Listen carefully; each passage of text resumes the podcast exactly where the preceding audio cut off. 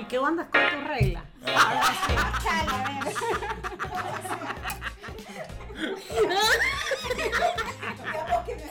Ey, Pupi, me dijeron varios ¿Cómo se llama el pasito ese de silicón? La copa. La copa. Y la verdad es que ni me Ya se aguantaba. le ha rebalsado la copa. Se me rebalsó Se una vez en la rebalsó la universidad. Y de fondo,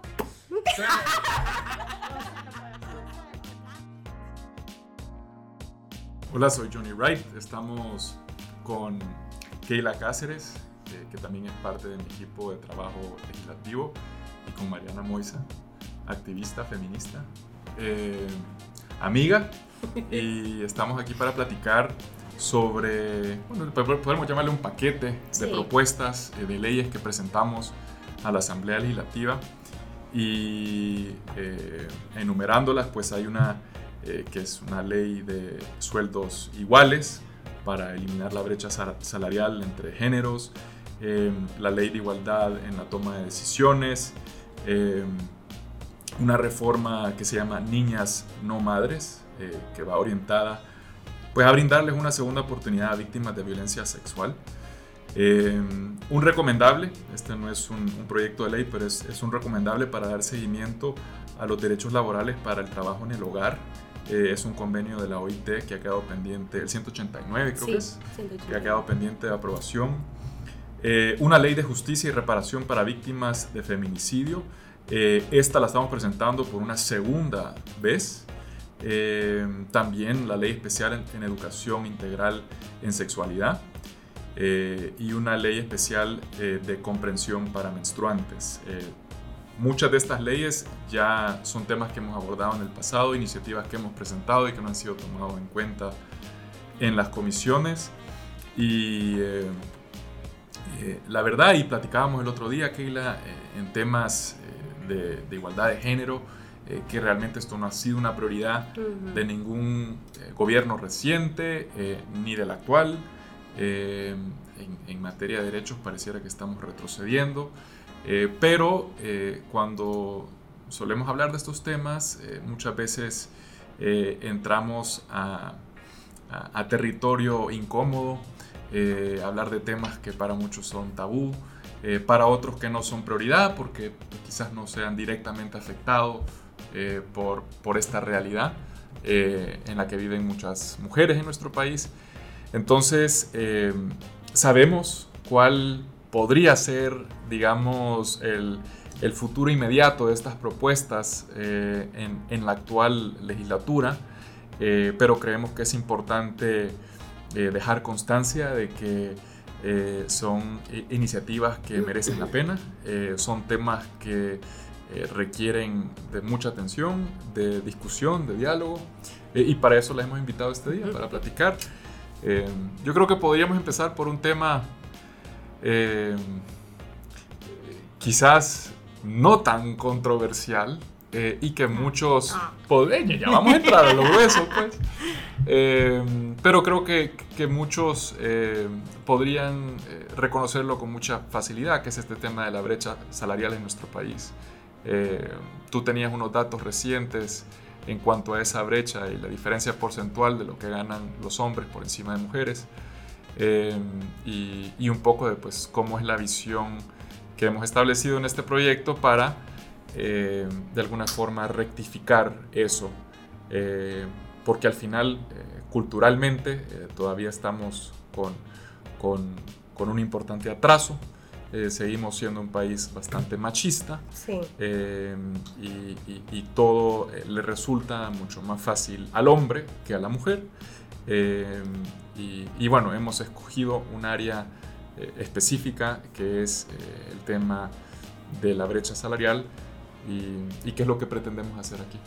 Sí, esta es una iniciativa que busca justamente, que a mí me ha hecho mucha burla alrededor de esto, que si usted barre y yo barro, Ajá. a mí por ser mujer me pagan menos. Y Sí. eso en El Salvador tiene un, significa que a las mujeres se nos paga 14.2% menos que Ujú. los hombres simplemente por ser mujeres.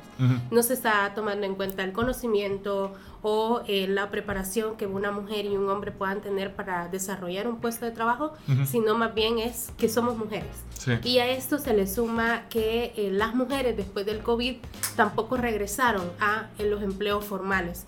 Entonces eso también hay nuevos datos que demuestran que la brecha laboral es de más del 30%. Ujú. Eh, eso quiere decir que las mujeres en edad de trabajar están mm, fuera del, del mercado laboral y que eso también va a repercutir en otras áreas de la vida como la pensión, el, todo el tema de eh, cómo gestiona el cuidado y cómo se gestiona el cuidado en la vida. Creo que también tiene que ver esto con reconocer que históricamente a las mujeres y la obra, eh, la mano de obra de las mujeres no ha tenido el mismo valor que tiene el de un hombre. Mm. Y es también por el sistema patriarcal en el que vivimos, ¿verdad? No hablemos de cómo se gestionan los cuidados porque tampoco existe una remuneración para las mujeres que se dedican a las tareas del cuidado y que eso implica todo un trabajo, pues. Entonces, con esta lo que se pretende es dar eh, un marco legal para que las empresas no tengan ningún reparo en pagarle el mismo salario a las mujeres y a los hombres por el mismo trabajo que éste realice. Es necesario también decirlo que no es que eh, si un hombre es director y una mujer tiene un cargo eh, menor que este, va a ganar igual, ¿verdad? Porque Claro. también son parte de los comentarios que se pueden dar, sino más bien es que si una mujer es directora y un hombre es director del mismo, Del mismo en- rango. en el mismo rango, tienen que ganar igual, porque no se merece que uno gane más y que muchas veces eh, tampoco se considera, ¿verdad? Que por los roles establecidos de género, muchas veces las mujeres hacen más trabajo, incluso que los hombres, y se les paga menos. Entonces también estamos haciendo esa, esa oportunidad para que esta brecha se cierre y que el mundo laboral sea un poco menos hostil para las mujeres también. Ahora, eh, hablamos de, mujeres en cargos de dirección, de empresas, en, puestos de liderazgo. Eh, eso en realidad es bastante reciente. O sea, ¿de, de dónde venimos, eh, Mariana? O sea, eh, yo, a veces siento que, en nuestra sociedad, digamos, las expectativas de lo que una mujer se debería de dedicar o, cuál es, digamos, la, sí, la, la expectativa de que Ujú. cuide el hogar, de que se encargue de todas las tareas de la casa, eh, ser madre, eh, que de hecho no es un trabajo remunerado y es... eh, Y es una obligación. y es una obligación para, para muchas. Eh, o sea, ¿de dónde venimos? Y, y tú que sos eh, feminista eh, y que, que, bueno, ahorita estamos hablando de, de brecha salarial, pero, pero en cuanto al rol de la mujer en la sociedad, ¿cómo ha ido cambiando eso? Pues yo primero quiero referirme a que eh, me parece muy osado de parte de ustedes eh, este paquete. O sea, antes de referirme al, concretamente de esta, de esta propuesta, o sea, me parece osado. Ujú, Eh, pero además es necesario, ¿verdad? Claro. Pero por otra parte, venía pensando como qué significa esto y, y pienso, bueno, esto es un legado. Y para bien o para mal, eso es lo que va a quedar de, digamos, del recuerdo de, de lo que han hecho en la Asamblea Legislativa, ¿verdad? Entonces, a mí me parece que, que- y lo digo para bien o para mal, porque claro, va- hay un sector no muy pequeño, digamos, de la, de la sociedad, pero sobre todo en el poder ahora mismo, Sí. eh, que no está, digamos, favoreciendo ningún derecho para las niñas, para las mujeres. ¿verdad? Ujú, Eh, entonces, pareciera que esto puede quedar ahí en el olvido, pero a mí me parece que es muy importante, rebelde y, y me, y me gusta un montón. Eh, sobre todo porque, contestando a la pregunta que me hacía, ¿verdad? ¿De dónde venimos? O sea, recientemente, en nuestra historia reciente, las mujeres tuvimos acceso a la educación. O sea, Ujú. Tenemos años, cientos de años de que las mujeres se nos ha privado de muchas cosas. ujú, Y, este, y digamos, cuando decimos las mujeres, ¿verdad? ¿Cuáles mujeres? O sea, ¿Y cuáles mujeres han tenido acceso a la educación recientemente? Sí. ¿verdad? Entonces estamos hablando todavía de mujeres que tienen ciertos privilegios. Entonces, todas estas propuestas y lo que tiene que ver con, con, digamos, los sueldos, o sea, nos hace pensar en cuál es el lugar de las mujeres en la sociedad. Y cuál, eh, digamos, cómo podemos pensar, por ejemplo, una mujer que es eh, directora, eh, directora ejecutiva de alguna empresa, o sea, son muy pocas en el país, muchísimo menos, eh, con obligaciones también morales y sociales, ¿verdad? Está bien, puedes llegar a ser la directora de la, de la empresa de tu familia, eso es bien, también muy cercadito, ¿verdad? Sí. Y, eh, pero sin olvidar cuál es tu rol en la sociedad y es que tenés el deber de ser madre, tenés el deber de ser buena esposa, tendrías que casarte. Em, ¿no? Entonces hay, hay roles que todavía debemos de cumplir, ¿verdad? Bueno, estas mujeres. Em, así que yo creo que, que es, es un reto, o sea, plantear todas estas leyes, o esta en particular, ¿qué pone a la base? Tenemos que debatir Ujú. de- debatir eso. O sea, es una ley, no es digamos, un cambio solamente por decreto, Claro. sino que nos supone generar cambios culturales, ¿verdad? cambios en eh, la manera en la que vemos a las mujeres. ¿verdad? O lo que el ejemplo es de, de barrer. Y eso que se cree que las mujeres tenemos un poder casi que innato, que tenemos el superpoder de saber barrer, ¿verdad? Ujú, ujú. Y encima te pagan menos. Sí. Entonces creo que es, eh, venimos de ese lugar, de un lugar de discriminación, de un lugar en el que se considera que las mujeres tienen un valor inferior al de los hombres en la sociedad. Sí, por algún lado leí eh, que no, no se puede legislar el conocimiento. Es un poco lo que decías, lo que decías tú, ¿verdad? O sea, no, no, no el hecho de contar con una ley. Eh, de, de hecho, te- tenemos eh, leyes, por ejemplo, que protegen contra la violencia eh, hacia la mujer. Pero igual, y de hecho el otro día hablamos con Keila, que la cifra de homicidios hasta esta fecha supera los 35, 33 33 Hasta el de 19. enero hasta el 19 de agosto. de agosto. Eh, el año pasado se contabilizaron... Según la fiscalía, 56. Ok, Y este es un registro de eh, sociedad civil, este de 33 que se Sí. hace.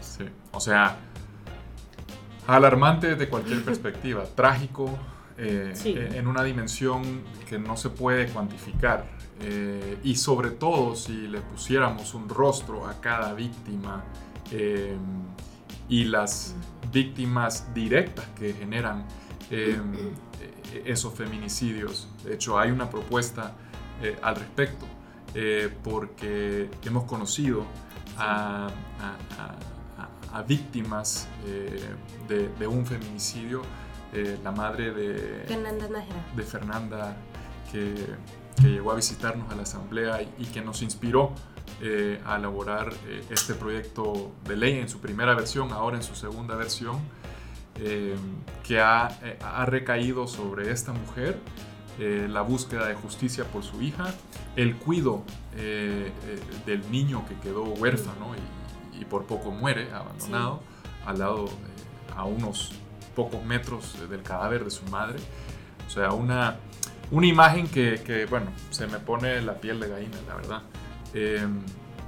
Y, y bueno, Keila, si querés introducirnos a, a esta propuesta de, de ley para, para el resarcimiento de daños a, a víctimas del feminicidio. Esta propuesta, Mary, es eh, una propuesta que desde el movimiento feminista creo que también se ha pensado desde que se aprobó la ley y que identifica el feminicidio como un delito que no puede ser conciliable y que además este, ahora con esta nueva legislación se pone que no, no prescribe nunca el feminicidio.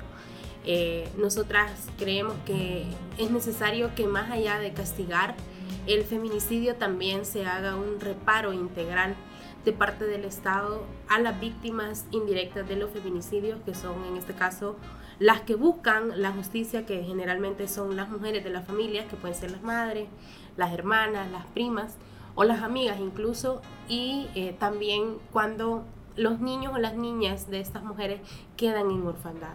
Y cuando decimos en orfandad es porque o el papá se suicida, como pasó recientemente con el eh, agente de la policía, o eh, quedan eh, presos o andan huyendo como el Michael que ah, mató a Fernanda Nájera, ¿verdad? Entonces, en estos casos, independientemente de qué haga el victimario, la niñez queda en abandono. Entonces también pensamos en crear leyes que no solo vayan enfocadas en castigar ese delito, sino también en concientizar y resarcir el daño. Y eso también tiene que ver con una pensión que se le entregaría a las víctimas indirectas de estos feminicidios y además de eso se le incluye ahora un registro para eh, identificar a esa víctima.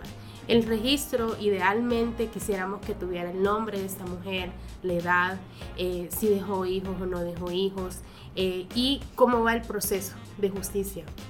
¿Qué significa esto? Que el Estado dé cuenta de, a cuántos feminicidas está juzgando, de que esas mujeres obtuvieron mínimamente justicia en el castigo de su feminicidio y además que cada 25 de noviembre el Estado reconozca y recuerde a esas mujeres en un acto conmemorativo. Con eso también no estamos queriendo eh, institucionalizar eh, las víctimas, sino más bien recordarlas y que al Estado le dé vergüenza que si un año tiene, como dice Johnny, 33 o 56 víctimas, responda por esas familias y responda a estas madres que nunca descansan hasta encontrar justicia. Y aún encontrando justicia, como el caso, el caso de Jocelyn Abarca, eh, la madre decía que no, no, no iba a volver a dormir tranquila porque sabía que su hija menor también corría riesgo porque en este país la vida de las mujeres no vale nada. Entonces justamente tiene el objetivo de dignificar a estas víctimas, resarcir en los daños y que el Estado reconozca que si no quiere invertir en pensión para estas víctimas, entonces tiene que invertir en la prevención de la violencia contra las mujeres que terminan un feminicidio. Entonces ese es el objetivo a grandes rasgos de esta iniciativa de ley que me emociona. Ahora, muchos dirían, eh, bueno, eso, eso es más gasto del Estado, Sí. pero en realidad deberíamos de vivir en un país donde ninguna mujer muere por ser mujer. Así es. Y, y por tanto no, no debería de, de- tener por qué presupuestarse dinero para este fin. Eh, pero siendo esto una, una clara emergencia social, eh, sí, sí creemos que eh, merece la pena tener esta cobertura, esta protección social eh, a estas víctimas que in- indudablemente eh, son víctimas directas de un, de un crimen que, que, bueno, tiene nombre de feminicidio, pero en realidad es algo, del- es- es- es completamente... Sí, bueno, de No hecho no dice sé. eh, una investigación reciente del lugar más peligroso de ser mujer en Latinoamérica. El primer lugar era El Salvador, el segundo era Honduras y el tercero era Guatemala. Eh, los tres países más peligrosos para ser mujer y nacer mujer en la región están en Centroamérica. mm, Si yo le tuviera que poner un nombre a eso, diría que es el país que odia a las mujeres. este libro. sí. Pero a mí esta propuesta particularmente me, me impacta la vida eh, y me conmueve mucho. Yo participé, eh, bueno, hablábamos de la historia reciente, ¿verdad? Entonces pues yo participé junto con muchísimas eh, feministas y mujeres eh, organizadas en los diferentes territorios del país en la lucha por conquistar y conseguir la ley especial integral para una vida libre de violencia para las mujeres. sí. Pero eh, digamos, yo me impliqué y me comprometí mucho con este tema porque una, una gran amiga mía fue víctima de feminicidio en 2009. No teníamos nada, no teníamos ningún instrumento, ni siquiera era válido decir que había sido víctima de feminicidio. No existía esa tipificación en el No, no 2009. había nada en Ujú. 2009, entonces cuando, cuando a ella la mataron. Sí. Y es muy parecido al caso de Fernanda Nájera, desgraciadamente es parecido a muchísimos casos Claro. donde el hijo pequeñísimo de nueve años es testigo del asesinato de su madre, ¿no? de la violencia extrema, o sea, la mayor expresión de violencia contra las mujeres. Entonces, este, y digamos, tener que eh, activar una red y asumir la responsabilidad que tiene el Estado de garantizar a esa criatura que queda en una situación de orfandad, por un lado, pero por otro, eh, en, en un grave riesgo, siendo el Sí. testigo clave del asesinato de su madre. Ujú. Yo creo que hemos avanzado mucho, nadie nos ha regalado nada, Sí. y me parece que buscar, pensar en, en- en las otras víctimas, ¿verdad? De, de esa violencia es fundamental. Porque ¿quién asume el cuidado de las criaturas? ¿Qué significa para las Ujú. familias asumir a los hijos de estas mujeres? Porque los feminicidas no los asumen tampoco. Mucho menos, sí. Imagínate el, el- el hijo de mi amiga, o sea, lo quería matar. Su propio padre lo quería matar por ser el testigo clave del asesinato De su madre. de su madre. Sea, son cosas aberrantes. Insisto que las leyes no, eh, digamos, no vamos a cambiar necesariamente eh, tanta problema estructural, pero Correcto. nos pone a hablar. Sí. Por eso es necesario que, que- que esto esté ocurriendo. Sí, digamos, eh, Porque eh, el objetivo es llegar a, a- hacer justicia. ¿Verdad? Pero antes Pues de claro. hacer justicia, también hay otros temas. pero genera conversación, Claro. generan cambios culturales, Sí. o sea, porque estás obligando a la gente, normas, al- Ujú. actitudes, Sí, ¿verdad? Que son definitivamente dañinas para nuestra sociedad. claro. claro. Y lloramos ahora. es, es serio, pero, pero, pero pienso, o sea, particularmente como, como activista, digamos, me he dedicado un montón de mi vida y de mi energía a, a la lucha feminista. eh, Sí, la verdad es que yo siento que esta, que esta propuesta de verdad que creo que hace justicia para otras. claro, claro. Es decir, por supuesto que probablemente un gobierno que no, que, que lo que tiende a hacer es tener una política del silencio, donde no nombra lo que ocurre, ¿verdad? Y deja en total desamparo a las mujeres, esto vuelve a traer una conversación a la agenda política y debería de ser también un compromiso por parte de medios de comunicación, ¿verdad? Sí. También. De los políticos, bueno, ¿Qué se puede esperar? No, pues no. ¿Verdad? O sea, lo que hay un planteamiento utilitario, ¿verdad? De, nuestra, de nuestras luchas, pero, pero sí, yo creo que a otras ciudadanas y ciudadanos que nos preocupa nuestra sociedad, pues nos pone a discutir. Claro, sí. Y. em, ay, se me fue. ¿Y usted se- cómo se siente se el. Con el tema de feminicidio. Bueno, yo no dejo de recordar ese momento cuando, cuando te- conocimos a doña Mari. Sí, ma- Marielos, le Marielos, Mari. doña Mari. eh, fue, muy, fue muy emotivo, fue. Porque ella, ella, ella eh, describió cómo, cómo sucedió todo, eh, lo que para ella ha sido eh, su relación, digamos, con el Estado en todas las instancias. Y cómo ha sido apartada, cómo ha sido... ella reconoce que ella ha sido hasta incómoda, eh, pero, pero cómo esto no jamás ha sido pues, prioridad para, para el Estado, para responderle. eh, y, y cómo los victimarios, como los asesinos, eh, quedan libres. ¿Y cuántos andan libres por ahí? Y quería mencionar también el tema de que aunque tenemos una cifra oficial Ajá. de feminicidios, también tenemos cifras de personas desaparecidas, muchas de ellas mujeres, y en, y- y en muchos de esos casos eh, que se logran cerrar, eh, terminan también siendo clasificados como feminicidios porque se encuentra un cadáver. Discutiendo eh,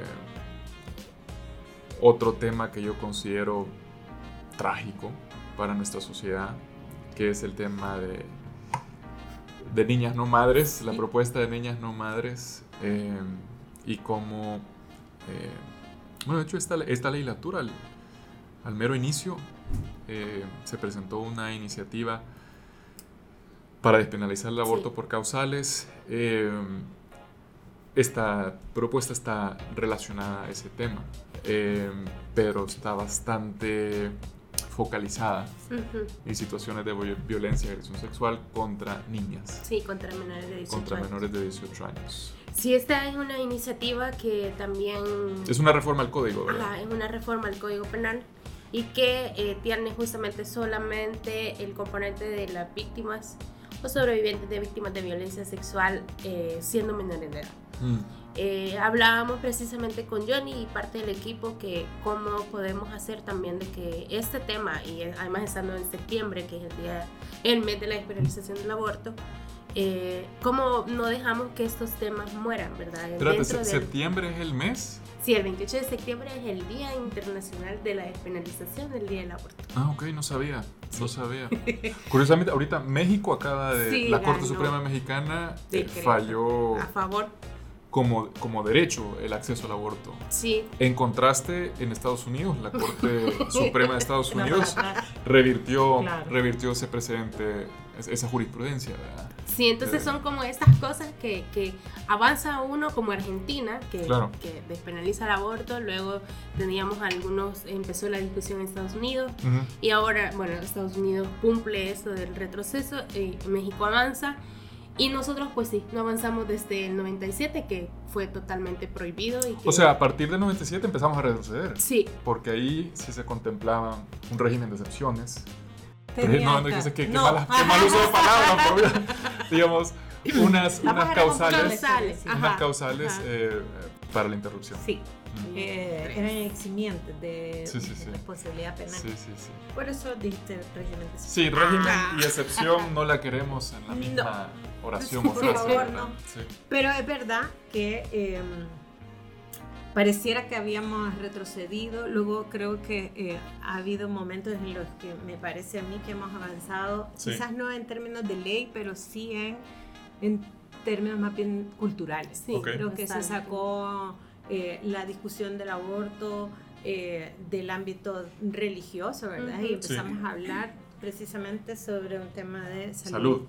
¿Verdad? Entonces, para mí eso es muy importante, considero que es un avance, considero que muchas personas hemos aportado a esa, a esa conversación, vos también, como diputado en ese momento también eh, aportaste un montón. Yo creo que eh, esta propuesta se contrapone a un punto que para mí es fundamental, que he criticado y señalado muchísimo, y es esta ley de nacer con cariño. Ok. ¿Por qué?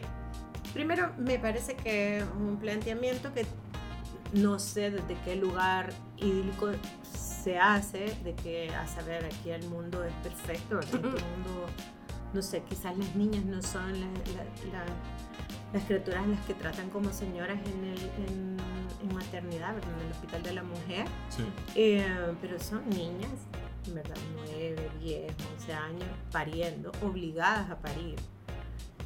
Embarazos de altísimo riesgo. Y además, todas las niñas embarazadas son violadas, porque aquí es un delito tener Correcto. relaciones con una menor de edad. Correcto. Punto y pelota, se acabó. Sí. Frente a eso, tenemos una ley que te básicamente te busca obligar a que tengas cariño hacia la persona que vas a- que estás pariendo, ¿verdad? Entonces, me parece a mí eso tan retorcido porque pues muchas, todas estas niñas son víctimas de violencia sexual y están obligadas a parir. Y, hacer, y, y a generar un vínculo con el producto de una violencia. Sí. es muy retorcida, me parece, no sé, no sé qué otra palabra ponerle para no ser grosero, pero me parece Ahora, que tampoco no esto es- supone que, que interrumpir ese embarazo, que- que- que aborten, es una obligación tampoco, No, no es sino una, una opción. Claro, el asunto es que no es- ni siquiera te da una opción. Claro. El asunto, además, es que no deberían de estar embarazadas las niñas, En primer lugar. ¿verdad? Y aquí Sí. vamos a ver esta otra propuesta que ustedes han hecho que tiene que ver con la educación integral y la sexualidad. ¿Por ¿Cómo qué es tan poder? conflictivo este tema? O sea, ¿por qué? No lo tengo, Porque hay que quienes dicen, no, mira, es responsabilidad de los padres, no quiero que me le digan nada en, los- en las escuelas, cuál es la currícula. Eh, Pero imagínate que si estamos hablando, o sea, si aquí tenemos que estar hablando de que, que es urgente presentar leyes para enfrentar los embarazos impuestos, o sea, estamos hablando de que básicamente no nos importa la niñez, sí. ¿verdad? Porque o sea, están siendo víctimas de una violencia constante. La educación integral lo que procurará es además evitar también Prevención. abuso sexual. Prevención. Claro, o sea, enseñarte que nadie tiene que tocar tus genitales básico, pero Claro. ni siquiera de eso se habla. Sí. Entonces, tenemos que empezar a educar, pero pareciera nuevamente que hay un ensañamiento contra las niñas. ¿Por qué les quieren prohibir el conocimiento? Claro. O sea, y se tergiversa. ¿Y, ¿Y cuál será el nadie- miedo? Pues eso sería para, para- buena pregunta para muchos. ¿Cuál es el miedo? Sí. ¿Verdad? ¿Por, ¿Cuál es la qué no quieren hablar de eso? Sí. ¿Por qué no quieren evitar la violencia sexual contra las niñas? Si los niños no lo comprendemos. Sí. Entonces, y entonces eso, lo primero que se, ocurre, se les ocurre es mentir Sí. y empezar a decir, no, quieren usar rayos homosexualizadores contra las criaturas. Queremos prevenir la violencia, algo tan básico como que las niñas y los niños entiendan lo que les está pasando. Muchas víctimas que nosotras acompañamos y podemos hablar con absoluta propiedad, Ujú. Las niñas y los niños no saben lo que les están pidiendo los adultos. O sea, hubo un año en el que tuvimos que atender a una niña de 11 meses que había sido violada por dos hombres. Por favor. Claro. Frente a ese panorama, somos incapaces como sociedad de proveer educación integral de la sexualidad. ¿verdad? Evitar que entiendan que los padres y las madres también entiendan qué pasa, cómo tienen que reaccionar Ujú. frente a, a un abuso Ujú. todo ocurre, la mayoría de abusos ocurren dentro de las casas. Bueno, si tanta es la historia con el hogar y que con mis hijos no te metas, a ver.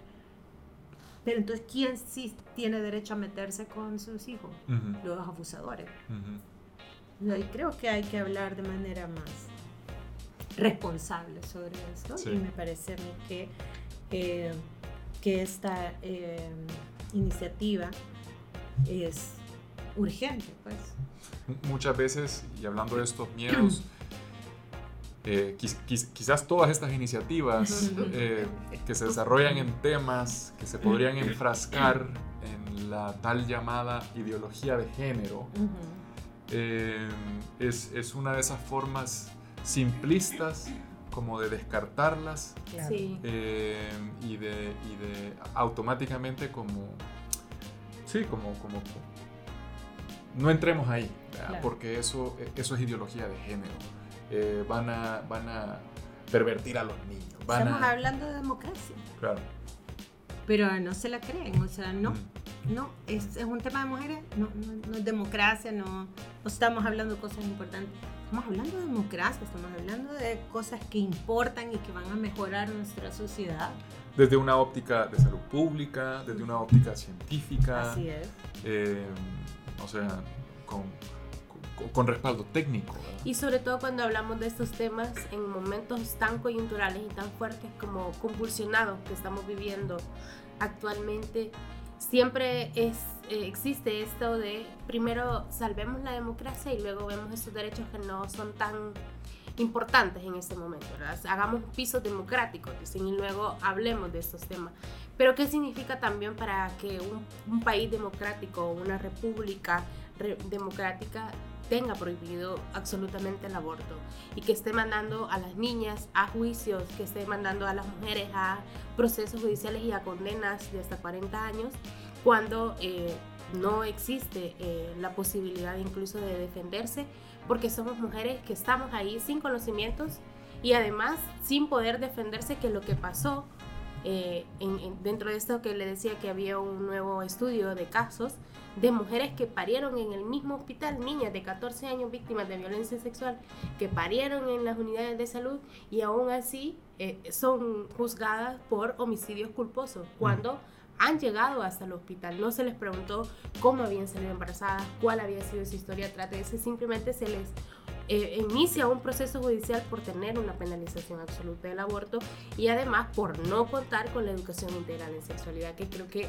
que como dice Mary, son cosas que uno se pregunta por qué se oponen a esto si constitucionalmente es un derecho la educación.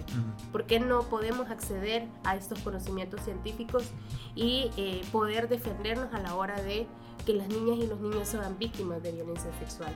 O eh, de otros tipos que ahora también eh, el tema de la trata, que casi nadie habla de esto y que es un tema que lo tenemos ahí latente, pero que no queremos decirlo porque esos tampoco son temas ganadores, ¿verdad? Entonces no nos metemos en estos, en estos temas y que terminan utilizando a las niñas eh, para simplemente servicios sexuales y eh, nadie les está reparando este daño que se les hace. Mm. Entonces creo que al final del día la voluntad política también implica que los temas que son incómodos o miedosos se discutan y que ciudadanas, como decía Mariana, que le importa estos temas, esté hablando en estos momentos también tan convulsionados del país. Sí. Y, y, que estamos ahorita aprovechando en, temas reproductivos, hay otra iniciativa que tiene que ver con la menstruación, que eh, pues obviamente en mi caso como hombre eh, no, no eh, y, les debo decir que, que, generalmente este es un tema del cual casi que los hombres nos burlamos de, de, ustedes, las mujeres, como que, ah, cuando está de mal humor es porque debe de estar en su periodo. Permanente estoy entonces. Eh, pero, en realidad eh, la, el tema de la menstruación para, para, para diferentes personas puede significar cosas muy diferentes. En algunas personas es más leve que en otras y tal, pero puede llegar a ser debilitante al punto de, de no poder ir a, laborar. Y, y, hoy por hoy no es un, eh, em, eh, digamos, una, una excusa, no, no es, eh, no quiero decir excusa, no es la palabra correcta, pero no, no puede ser utilizada como justificación para ausentarse del trabajo. No es motivo de incapacidad. No es motivo de incapacidad. Y yo quiero, ah, en esa conversación, quisiera traer a colación a nuestra compañera Gabriela Chorro, que eh, creo yo que es la más indicada para hablarnos de esta iniciativa y quizás Mariana pueda ahondarnos más, porque creo que es importante eh, que, que también entendamos que estas iniciativas tienen un fondo eh, que no es meramente técnico, también tiene que ver con nuestra experiencia de vida y nuestros conocimientos situados que lo volcamos a la legislación para que la violencia no siga atravesando nuestros cuerpos. Sí. Buenas. Chorro, bienvenida. No, no, es la más melodiosa, pero bien aguda. Entonces me presento acá como la de la experiencia de vida. Quizás en los últimos meses yo he sido la que no ha parado de hablar de menstruación en oficina. Um, yo tengo 26 años, pero ya estoy a nadita de llegar los 27. Y oficialmente ya tengo dos meses de haber sido diagnosticada con endometriosis. Em, finalmente, luego de quizás unos 10 años de saber que algo no estaba bien en mi cuerpo, en julio me operaron y mi doctora ya pudo ver de frente mi enfermedad y pudo darme un diagnóstico certero. A mis 16 años más o menos yo tuve un brote feo, muy feo de acné y en ese momento, por recomendación de mi dermatólogo, fui por primera vez a consulta con mi ginecóloga. Y ahí me diagnosticaron con ovario poliquístico, cosa que me trataron, bueno, con el típico anticonceptivo y que en su momento siento que me funcionó. Pero al tiempo, no mucho tiempo después, mis síntomas seguían, el dolor seguía, no se me quitaba y comencé a sentir muchas más cosas. Entonces un punto en el que yo me resigné a que simplemente siempre iba a ser así. Pero cada vez iban aumentando mi malestar y eso me llevó a que este año me operaran. En una ultra me encontraron un tumor y ya cuando finalmente me hicieron la cirugía, vieron que no era un tumor como el que habían pensado, sino que era por endometriosis. Incluso encontraron más tejido endometrio fuera de mi útero y cerca de otros órganos. Muchísimas. Eh, realmente llegamos a tener un, diagnóstico de endometriosis 8 o 10 años después de nuestros primeros síntomas. Porque una de dos, o es hasta que te operan y la ven, o es cuando una mujer está intentando quedar embarazada y ya tiene mucho tiempo y no lo logra. Entonces, no es como que tengamos un diagnóstico temprano o que por nuestros síntomas los doctores ya una sola vez lo cachen en el aire y nos digan, sí, tenés endometriosis. Pero para entender un poquito más, la endometriosis es una enfermedad de dolor e inflamación crónica que no tiene cura y afecta al 10% de la población. Nuestros síntomas pueden ir entre dolor pélvico, dolor de espalda, dolor de pierna, dolor de cabeza, náuseas, diarrea, vómito, estreñimiento, dolor al orinar, ansiedad, depresión, inflamación abdominal. Algunas pueden tener dolor al, tener relaciones sexuales y a muchas les puede llevar también a tener infertilidad. O sea, es una enfermedad que te afecta en muchísimas cosas. Unas pueden sentir más o incluso menos síntomas pero es una enfermedad complicada y que nos acompaña durante todos nuestros años de edad reproductiva y con suerte se nos va a quitar en la menopausia. La verdad es que el gran combo de síntomas que uno siente con endometriosis no es normal, es que la menstruación no duele, pero nos dicen los anuncios de todas sanitarias, de pastillas, que nada te detenga y es como, sí me detiene, o sea, no Muchas mujeres las detiene así. O sea, no aguanto. porque me quieren decir que tengo que estar sonriente y haciendo ejercicio y viviendo mi vida porque como que nada es mal pasa? visto además. Entonces, Sí. hablar públicamente de menstruación, incluso con mis amigas, o sea, era como, ay, no, no me hablen porque me duele, vea.